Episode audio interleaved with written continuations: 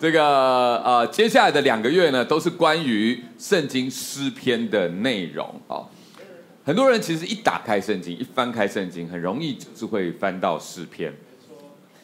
为什么呢？因为诗篇它就是在圣经的最中心的位置，并且诗篇呢总共有一百五十篇，啊、篇幅不少，很容易就翻到。而且诗篇因为文体的关系，特别适合用来对神表达情感。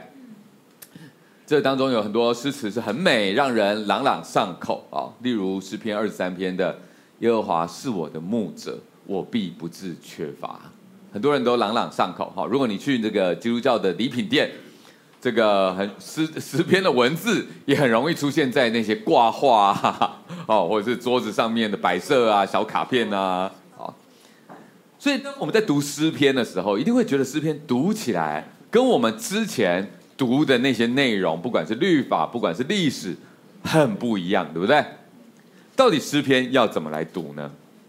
我想先透过一个问题来引发大家的思考啊。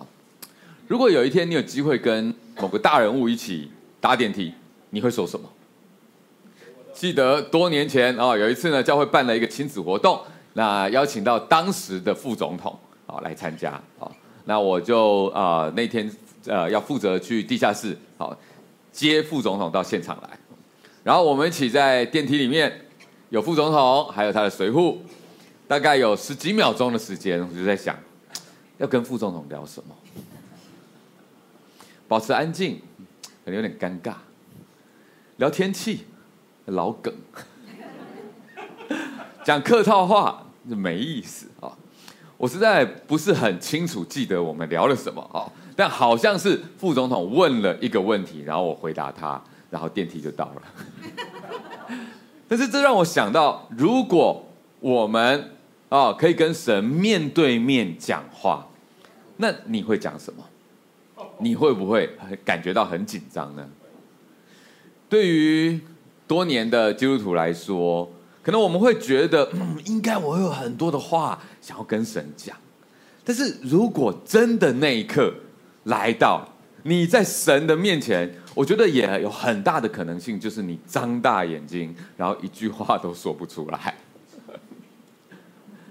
这种感觉就有点像是超级粉丝跟自己的偶像见面的那一刻。你之前觉得有很多要讲，在那一刻就是呃，就是讲不出话来。说真的，人凭什么觉得自己可以跟神面对面讲话呢？跟大人物碰面。预约都还不一定排得到，但是神他却愿意听我们任何时候的祷告，你不觉得这件事情本身就很不可思议吗？所以正是因为人不知道可以跟神说什么，所以呢，神先主动的帮助我们，他借着圣灵感动了诗篇的作者，写下他们在各样的情境当中。所做的祷告跟诗歌，这让圣经里面，它不只有神他要对人说的话，在圣经里面也留下人可以对神说的话。你不觉得这很奇妙吗？我们所读的内容，之前所读的内容，绝大部分是上帝向我们启示他是谁，他。如何介入到人类的历史当中，借着他的创造，以及在所有人类的活动里面，他的完全的掌权。之前我们看到的是完全上帝的主动，而现在我们在读诗篇的时候，完全是另外一个角度。哎，他所在讲的，他所在鼓励的，他所刺激我们去做的，是另外一个方向，是我们也可以对神说话。而且可以丰富的对神说话，我想神借着圣经要引导我们，让我们知道跟神的关系是很需要互动的，是有来有往的。他对我们说话是要让我们更加认识他，而他也邀请我们对他说话。所以我们会真实的感觉到我们在亲近他，我们在依靠他，而他是信实的在我们当中。好像每一个礼拜我听到圣餐分享，我觉得很鼓励，因为这是真实的故事，因为在这里面有很多我们跟上帝之间的互动。正因为如此，所以呢，我觉得我们在读诗篇的时候，我们要用一个不同的角度来读它。我们读不仅仅是好像吸收，好像是认识，好像是了解，不仅仅是这样子，整个诗篇都在鼓励我们要开口说话。呃，这个整本诗篇呢，有一百五十篇哈，按照顺序的话可以分成五卷。虽然我们在灵修的时候是一篇一篇的读下去，但是我想我们在这一个接下来这两个月我们在讲诗篇的时候呢，就不打算按照这个顺序来讲诗篇，而是按照诗篇的分类来讲。诗篇里面包含了各式各样在不同情境里面我们可以跟神讲的话。所以，如果你可以跟神讲话，你该怎么说？上帝他已经亲自引导我们了耶，不限于此。但是这一些是上帝他告诉我们，我们可以这样来跟他说话。美诗、忏悔诗、哀告诗、君王诗、咒诅诗、弥赛亚诗、智慧诗。接下来我们会在这个不同的啊星期里面啊来跟大家分享。这些不同的情境，我们怎么样跟神来说话啊？这样的安排，一方面呢，是我们在接下来，不管是这个一些特别的时间哈，圣诞节啊、跨年啊，我们都可以有一些特别的主日安排，不需要考虑到灵修进度的影响。但更重要的是，每一次我们就特别讲一种类型的诗篇，这样子大家能够更好的来学习我们如何在这样的情况当中，像诗篇这样来祷告。好，那我们今天呢，就要先来讲诗篇当中的赞美诗。好，让我们在这个讲道的一开始，我们现在一起来祷告。上帝，我们谢谢你，我们来到你面前，我们一开口，我们就跟你讲话了。上帝，这真的不是理所当然的。说我们算什么？你竟愿意听我们讲话？主，我们算什么？我们这些我们所说的话，能够用不同的语言，包含我们说得出来的。跟那些我们说不太出来的东西，上帝你都明白。上帝你不仅明白，你聆听我们的祷告，并且你在我们生命里面，我们看得到的地方、看不到的地方，上帝你都在回应我们的祷告。上帝你太奇妙，是我们不能够测度的，可是你却在乎我们。你要跟我们有一份关系，主啊，我求你帮助我们，在这边的每一个人，我们都知道这不是理所当然的。当我们今天我们这样子，你的子民聚集在一起，来向你开口歌唱和祷告的时候，上帝，我们感谢你的怜悯，感谢你让我们可以在这个短暂的今生，我们可以来认识你。所以带领我们今天，我们一起在这个敬拜的过程，我们明白，我们也深信，我们也感恩，这一切不是理所当然的。谢谢你，求你持续开口来对我们说话，也求你持续的帮助我们，让我们能够大胆的。坦然无惧的，总是来到你的面前，也开口来对你说话和歌唱。谢谢你，这样祷告奉主这么求，阿门。赞美这件事情，首先我要说，华人文化并不是很擅长，对不对？不是很擅长那种发自内心、很真诚的来表达赞美。在我们的文化当中，这样的事情，有时候觉得做跟不做可能都很危险。有些人必须。要在台面上面大声的赞美，那是因为不这样子表态就完了。哦，我对组织的爱如滔滔江水，绵延不绝啊！长官真是英明啊，是我努力一辈子也跟不上的，能够跟随长官真是三生有幸啊！老婆穿什么衣服都好看，我都爱。有很多的话，OK，是可能更像是求生存、狗腿、谄媚，但那不是诗篇里面的赞美哦，OK。呃，相反的，当我们看到有真的值得赞美的事情，有时候特别是对于那些身边最亲近的人，我们的文文化，一方面好像。要讲得出来的，都是那些因为不得不或者有目的的情况，必须要这样讲。而相反的，对于一些我们更该要去表达的、更该要去讲的，特别是我们亲近的人，我们越常常说不出真诚的赞美，往往真的是狗嘴吐不出象牙。我们只能说，嗯，哦，或者说，哎呦，你居然会，好啦，还可以啦，都做到这样子了，怎么那边不再更好一点？考九十五分，那剩下的五分错在哪里？知道吗？有没有想过，怎么怎么会这个样子呢？为什么我们的文化训练我们这么会不好好的赞美？其实你也不是不想好好赞美，但是或许从小生长的环境很可能就是缺乏这样的练习。以至于发自内心、真诚的表达赞美，有时候甚至包含接受赞美啊。那些本来应该美好的日常，却变成了极度稀缺的资源。甚至有些人因为该说而没说的肯定，而留下一辈子的遗憾，或者一辈子许多的努力，只是为了换得。某些重要他人能够忠于一声赞美和肯定，这是有点扭曲的，这是不健康的。在神国的文化里面，更不应该是这个样子的。因为圣经里面的这位神，他已经向我们显示了，他不是一个不带情感的神。他虽然是那么的有能力，可是他却主动的要跟人有关系。圣经里面的这位神是很有情感，也很表达的一位神，所以我们有整本的圣经是上帝给人的情书，要让我们知道他要跟我们是有关系的。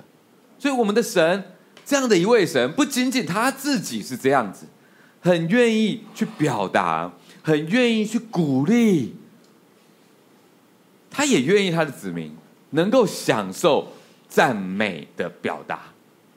要知道一件事情哦，神他并不缺肯定哦，神并不缺赞美哦，并不是因为他里面有什么内在的缺乏，很需要我们对他歌功颂德，他不需要，他是自在永在的神，他完全不会因为你对他的赞美而再更好一点，因为他是一切美善的源头，他根本不需要我们这样来做来帮他加一点分，反倒是什么呢？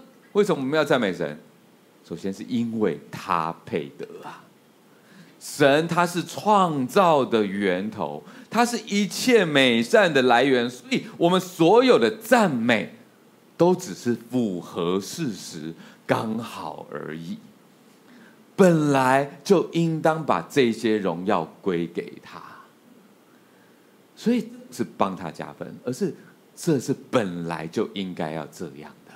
因为这一切本来就来自于他，所以当我们赞美他的美好，我们赞美他的供应，我们赞美他的给予，这都是把事实说出来，本该要认识的事实说出来，这是应当的。他配得，他值得我们这么做，并且受造之物去赞美这个创造的主，这是设计在我们的 DNA 里面的。你怎么知道？当我们这么做的时候，你就会发现，你的灵魂会告诉你，这是好的，这是有意义的，这是应当的，这是会带来满足的。这是很奇妙的一件事情。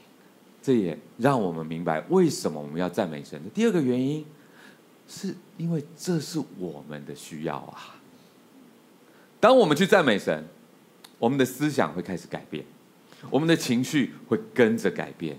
我们的力量也会改变，所以很奇妙的事情就是越赞美，我们心里面就越满足。其实不是神需要我们去赞美他，而是神知道我们需要赞美他。在赞赞美神的过程当中，我们心中的那些混乱就会渐渐的找到秩序，然后渐渐的恢复成原厂设定。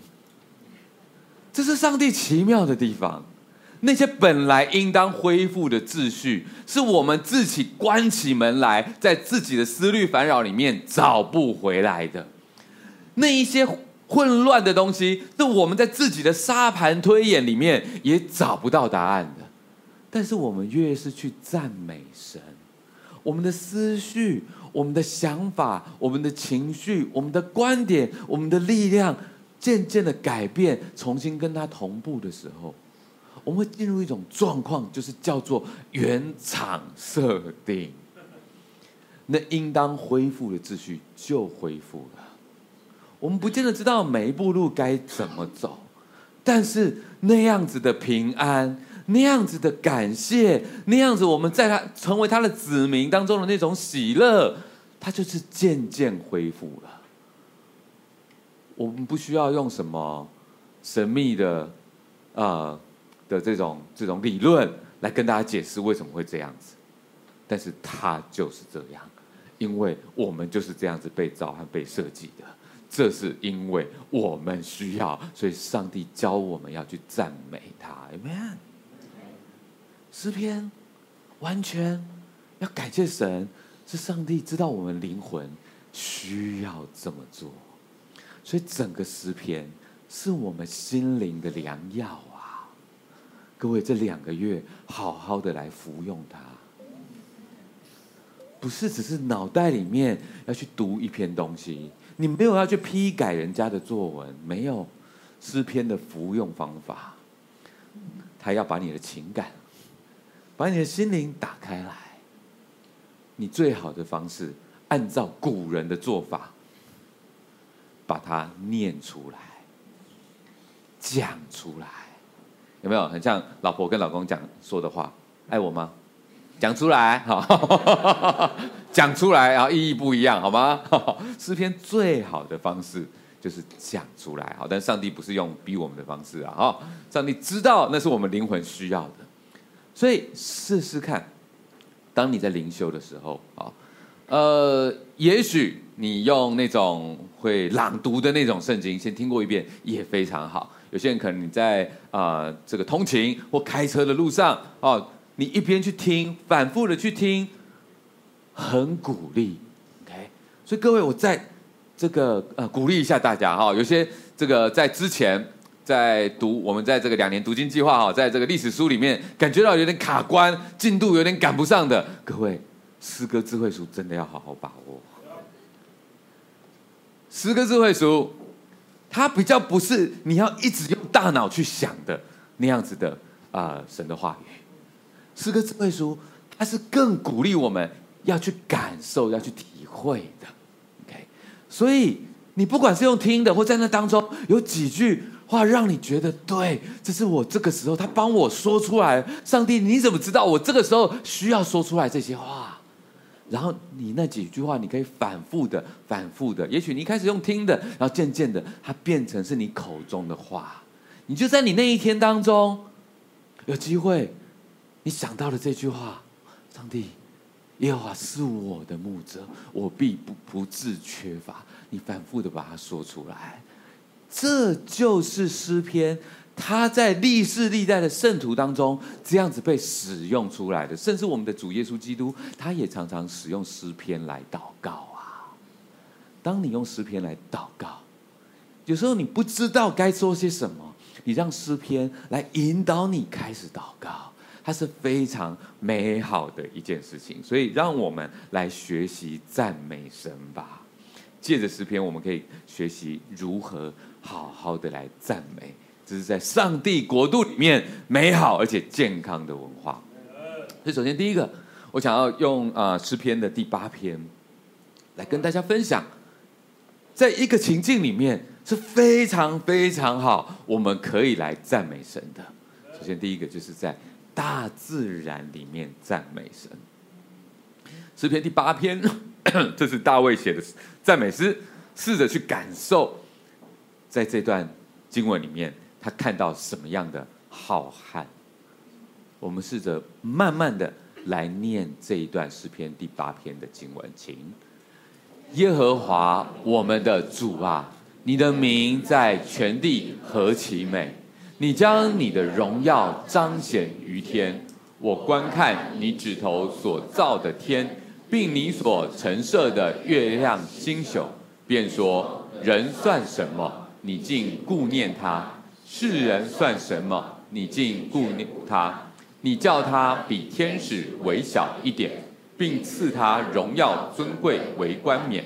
你派他管理你手所造的，使万物，就是一切的牛羊、田野的兽。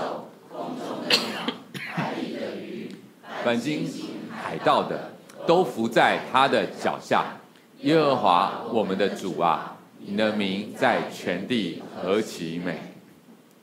我感冒好了哈，刚刚是呛到。我好喜欢这段经文，我好喜欢这个诗篇。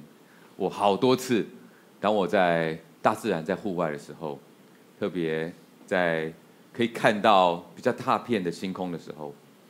我会念这段经文，在都市中的我们可能比较少机会去感受大自然的浩瀚，但如果有机会的话，试着去看看海，去看看大山，去看看星空，并且不是走马看花的看，而是去静默、静默，去感受、去体会那种令人敬畏的规模。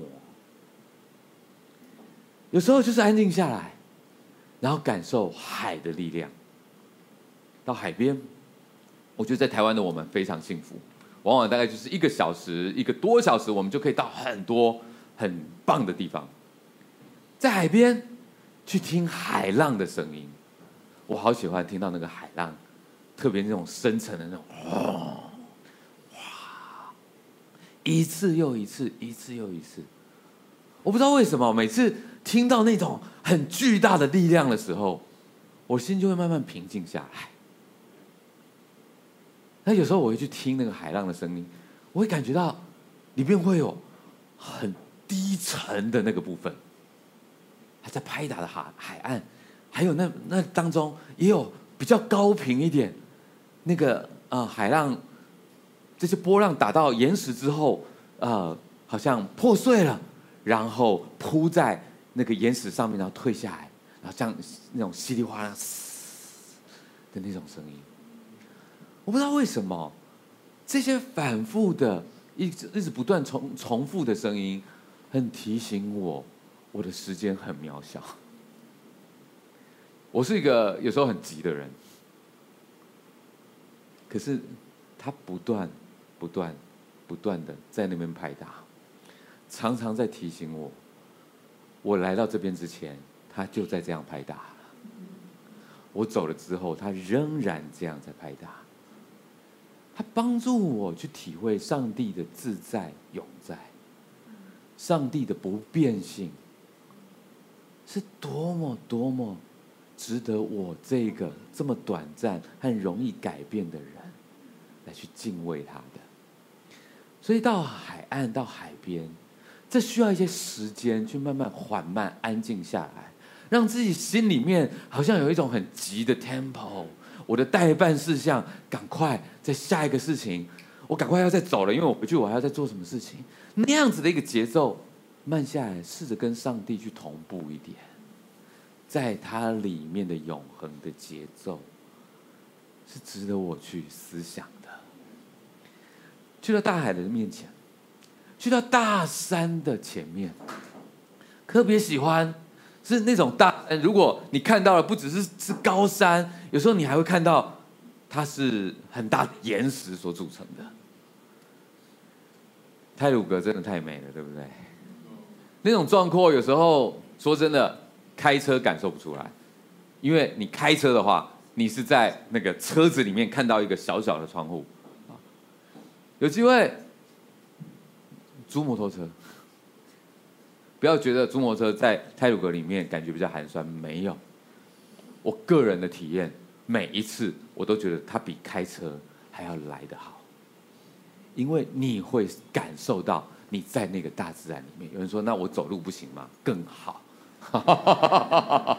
但是记得要戴安全帽。大自然的力量让人敬畏啊！稍微一颗石头砸下来就没了。但是你看到那个岩石，看到那个壮阔，想到这边的地层曾经怎么样被抬抬升、被挤压，有太多不可思议的事情。人在这样子的大山的面前，不禁都觉得自己渺小起来。如果有机会，在下雨之后的第二天，可能在清晨，或者是在傍晚的时候，你会再有机会看到山峦升起。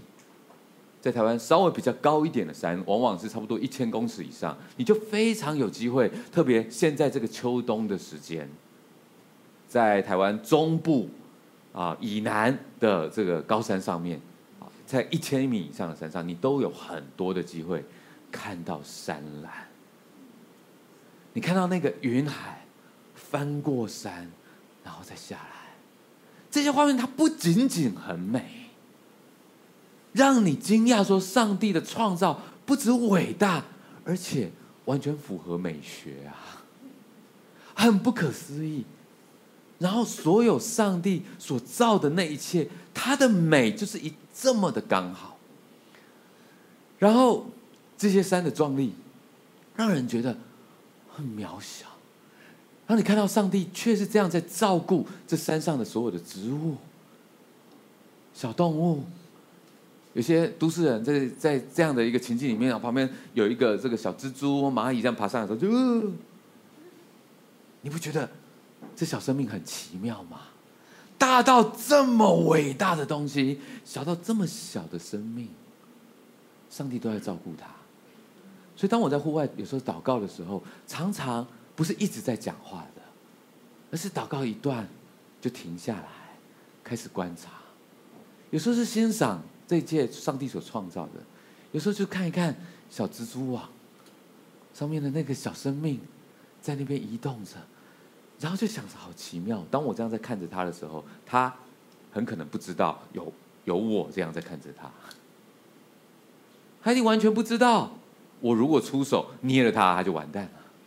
正如我在这边，我可能完全不知道上帝他在看着我。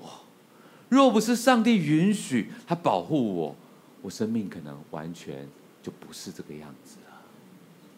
你知道这种规模的差距？巨大的差距，让人一方面敬畏，另外一方面也让我们感受到一种难以言喻的平安。因为你在这么大的规模的差距之下，你是那么的渺小，可是你却被拖住了，被接住了。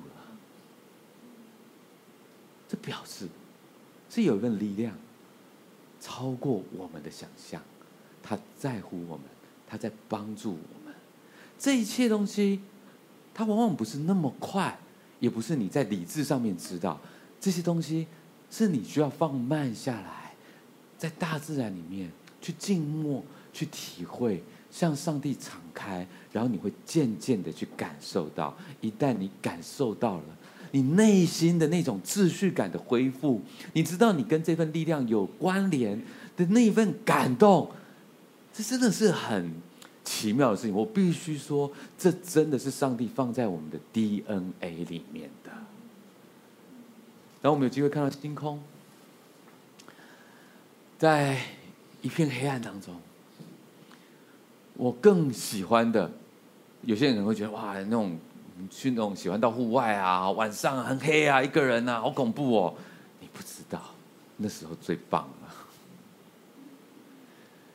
在那一片的黑暗当中。尤其没有月光的时候，你才有办法看清楚银河。若有机会在一些比较没有光害的地方看到银河，那个感动真的是难以言喻。然后看到那银河，那是一种你不需要特别教导他。我包含我们的孩子，我记得有一次我们全家去绿岛，然后那个那个晚上我们就骑着摩托车啊，然后就到了绿岛的另外一边，就完全没有光害。那停在路边，那个真的是你不可能会继续骑车下去的，因为你看到整个银河从海面这样横跨上去到天空，你不会想要继续骑车，赶快回到民宿里面去，就是停下来，孩子，你也不需要教他什么，就是所有人内建的，就是哇，所有人都是觉得我们要停下来，所有人觉得我们要在在旁边去看，然后把所有灯都关下来，然后所有人就是在那边看着又看，看着又看，啊，就是哇，一直从头到尾都是，也不需要有流星，就是一直从头到尾就是哇，哦。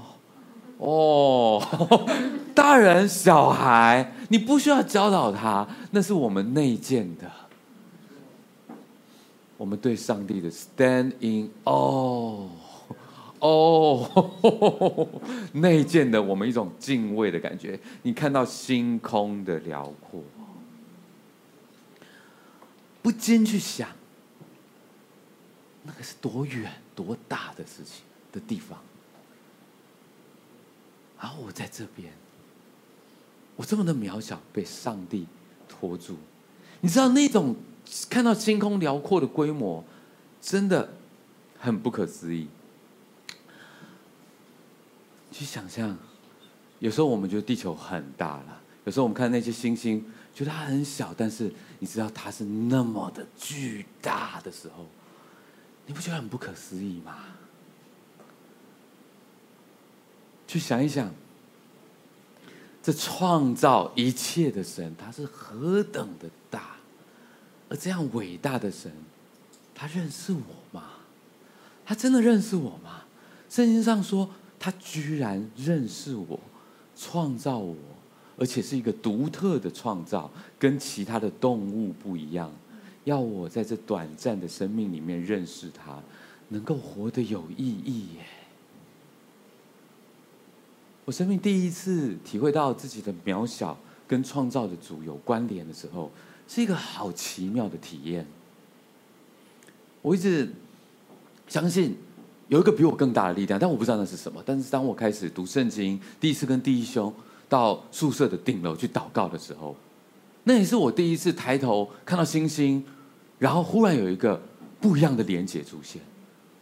我感谢上帝，好像点燃了我心中的一个认知，明白我不是孤单的，明白我不是没有目的的出现在这一个地球上面的，明白我这么短暂的生命是有一个被造的意义的，虽然还朦朦胧胧的，可是那次当我第一次开口祷告，说上帝，我还不是很认识你，可是我好高兴，我好像开始跟你有一个关联。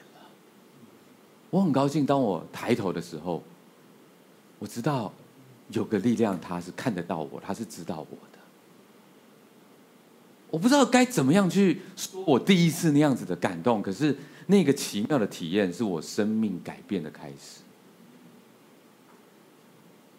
试着去安静体会，感受上帝要跟你说什么。如果可以，你也用你自己的话去回应他。大卫的诗篇很好，但是这要成为你的帮助，让你也可以有你自己的诗篇，让你自己也可以有你对神说的话。每一年教会办给孩子们的营队 Swan Camp，总有一个星空之夜 Starlight Devil。刚刚那个影片就在 Starlight Devil 里面去播放给孩子们看过，让孩子们去体验、去思考刚刚所说的这一切。我就发现，真的不要小看孩子们。每一年，那都是一个让他们印象深刻的时间。许多灵性探索的对话，都在那一个安静当中展开。我们如果可以到户外，天气许可，我们就到户外；如果没有办法在户外，我们就在室内把所有灯关掉，给孩子们十五分钟的时间，完全的安静。你说我们呢？那几个活泼好动的孩子，怎么有办法安静十几分钟？他们的小脑袋瓜能够想得出什么有意义的东西吗？不要小看他们，那是上帝内建在我们每一个人心里面的这些小小的灵魂。他们在那些时间里面，开始有许多灵性探索的想法发生出来了，当然感受到上帝的伟大以及自己渺小，同时也明白我们的渺小并非是没有意义的。这对所有的人来说，不管是从小朋友一直到长者，都是值得我们去追寻的事情啊。所以，我觉得能够去赞美神，特别在大自然里面，是非常鼓励的一件事情。我们一定要去体会。大卫他从小就是个牧羊人，他在大自然里面体会到神很多，他也体会到了包含神的供应。对都市人来说，像今天这样的天气，可能我们不是太喜欢下雨，可是农夫却深深的明白靠天吃饭是什么意思。大卫在诗篇第六十五篇赞美神，透过下雨供应大地，使得万物生长，农夫丰收。雨天。也许我们不喜欢，但是我们试着来念诗篇第六十五篇的这段经文，我们一起来念，请。你眷顾地，降下透雨，使地大得肥美。神的河满了水，你这样浇灌了地，好为人预备五谷。你浇透地的犁沟，润平犁脊，降甘霖，使地软和。其中发长的，蒙你赐福。你以恩典为年岁的冠冕，你的路径都滴下脂油，滴在旷野的草场上。小山以欢乐束腰，草场以羊群为衣，谷中也长满了五谷。这一切都欢呼歌唱。试着去思想，神不仅仅是创造的神，他还维持供应这世界的运作。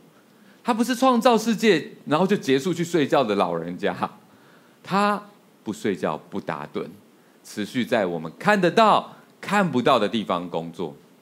他对世界的保护跟管理，使我们得以存活，使得那些在野外的生命没有人照顾也能够成长。就算不是以农作为生的我们，也要明白，若不是神亲自在供应。我们靠自己是没有办法生存下来的，所以我们怀着欢喜、感谢的心用饭，是把神放在我们里面，应当如此的态度。我们越是明白，光是活着就已经不可思议，能够每天有饭吃也不是理所当然。有一位爱我们的神，他正在维持这个世界的运作。借着我们喜欢、我们不喜欢的许多的事情，他在维持整个世界的运作，在帮助着我们每天的生活。这使得我们心存感激，也让我们可以更安稳的睡觉。因为那一位神，他持续在工作的那一位神，他不睡觉也不打盹，所以我们可以暂时把工作放下来，好好的安稳睡觉。因为我们不是单靠自己的力量，而是在恩典当中活着啊。大卫的另外一首赞美诗也是我非常喜欢的，特别是在我觉得困难的时候，有时候我也会在那种状况就觉得我不知道从哪边祷告起，甚至会觉得我不想要去祷告，因为我太苦闷了，我也会这样觉得。可是，在这样的时候，诗篇。特别我们熟悉当中有一些诗篇，他就很能够鼓励我们和帮助我们开口来跟神祷告。当我在这样的时候，我会念这首诗，在诗篇第一百零三篇。当我一边念，我的心好像渐渐就苏醒过来。因为很特别的是，他一开口，就像是在跟自己的内心讲话。他希望自己不要在困难的时候忘记神的恩典。他数算自己得到了恩典，然后感谢神给他族人的恩典，最后邀请所有的人跟他一起赞美。诗篇一百零三篇比较长，我截取当中的一部分，我们一起开口来念，请。我的心呐、你要称颂耶和华，凡在我里面的也要称颂他的圣名。我的心呐、你要称颂耶和华，不可忘记他的一切恩惠，他赦免你的一切罪孽，医治你的一切疾病。他救赎你的命，脱离死亡，以仁爱和慈悲为你的冠冕。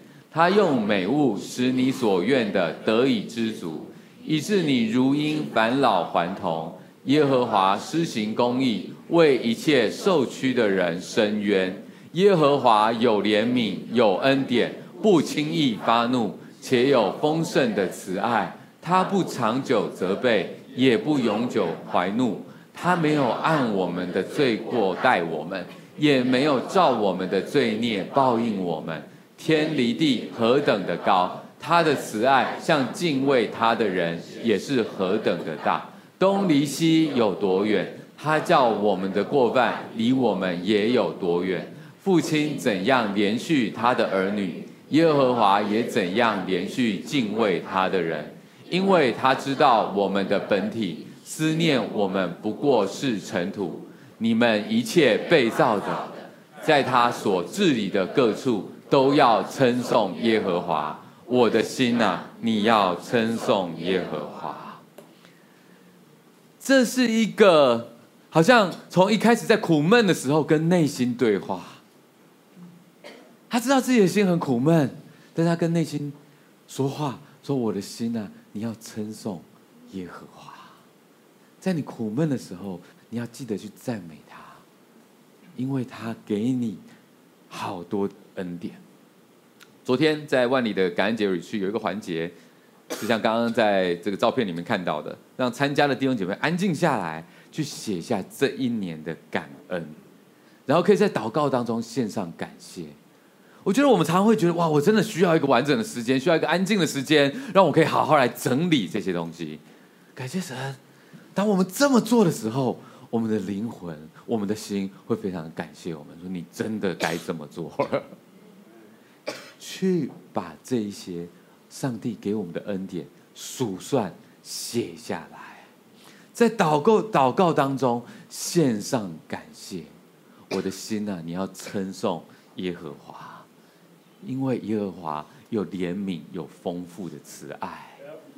他对我们有，他对我们许多的医治、帮助、供应、恩典、原谅、赦免，有太多的东西。当我们越去数算，我们就越明白，这一切都不是理所当然的。昨天在那现场，大家有这个时间好好静默，然后去感谢、去祷告的时候，你知道那个充满着这些感谢的祷告，你完全可以感受得出来那个氛围。这是个很奇妙的事情，就算你不用听每一个人讲的话，可是，在他们的表情、所有人说话的语气里面，你完全会感受到，所有人从挑战当中变成很多的感谢，然后在很多的这些感恩里面，就有好多发自内心的拥抱、赞美，那个歌唱的声调都不一样了。接着，呃，在现场发了这个空白的卡片，大家自己可以去拿，然后可以去写，写下一些你要啊对彼此的一些感谢。然后你看到很多弟兄姐妹很开心的在那边写卡片，每个桌子上面啊，大家就写完，写完之后有时间让大家可以交给你要感谢的人，然后之后是一个自由的时间，你要再去感谢更多人，你去感谢，满满的在会场里面不断的有好多的拥抱、感谢、流泪、分享，你觉得这是天堂吧？同样的一群人，同样的大家一定生活里面有很多的困难。但是上帝真的知道我们需要把这个时间分别出来。当我们这么去做，我们的灵魂、我们的心，他会说很好。我们、我、我们真的需要像这样来数算上帝给我们的恩典，在恩典当中来赞美神。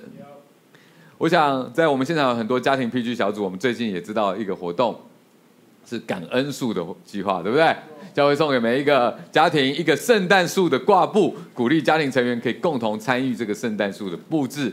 用什么来布置呢？是写下感谢啊！所以我们在家里面，我们可以把这个我们的对神的感谢、对彼此的感谢写下来，贴在这个圣诞树上。所以啊、呃，但愿神这个帮助我们，带领我们，我们每一个家庭里面最棒的圣诞布置，是我们数算的恩典。所以我想当，当呃各 PG 小组你们一起在分享的时候，你一定明白那是什么样的感觉。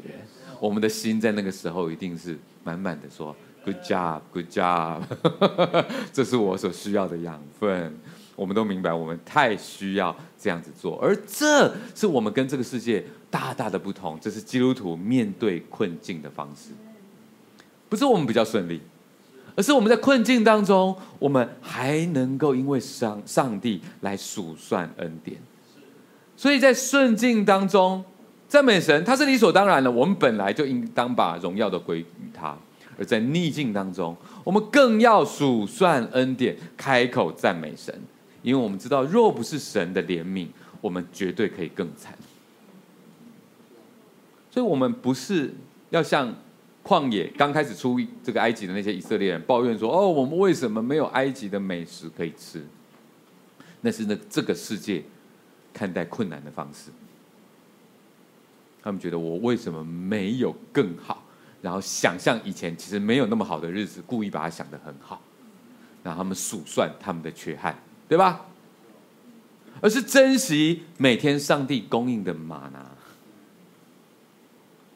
也许还是很多的困难，也许日子过得不是很丰盛，但是我们深知，若不是上帝照顾，我们什么都没有。所以我们在吗哪的日子当中，我们。保持感谢，保持赞美，这就是上帝的子民在困境当中最大的力量。最近你也在困难当中吗？读诗篇，读出来，念出来，让诗篇带领你的祷告。当你念到了几段，那完全说出来你的灵魂应该要说的话的时候。你接着用你自己想说的话来跟上帝说，在祷告当中，上帝必定也会亲自跟你说话，借着圣灵来帮助你、提醒你，让你明白你现在所拥有的这一切都不是理所当然的。你现在拥有的一切，仍然拥有的都是神用他大能的手托住的。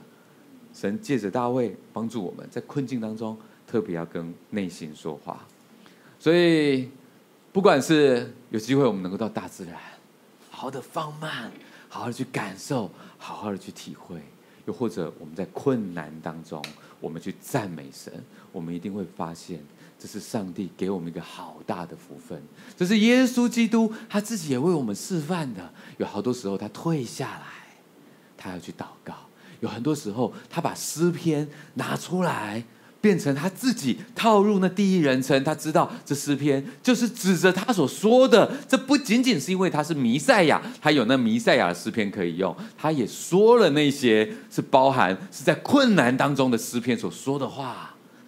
他向我们显示了诗篇是这样子读的。诗篇是关乎我们跟上帝的互动，所以弟兄姐妹千万不要错过了诗篇的灵修和读经，那是一个要开口的灵修。最后，我们这首歌，让我们一起来唱这首从刚刚的那个诗篇所改编的诗诗，我们一起唱，一起来颂赞我们的神，Amen。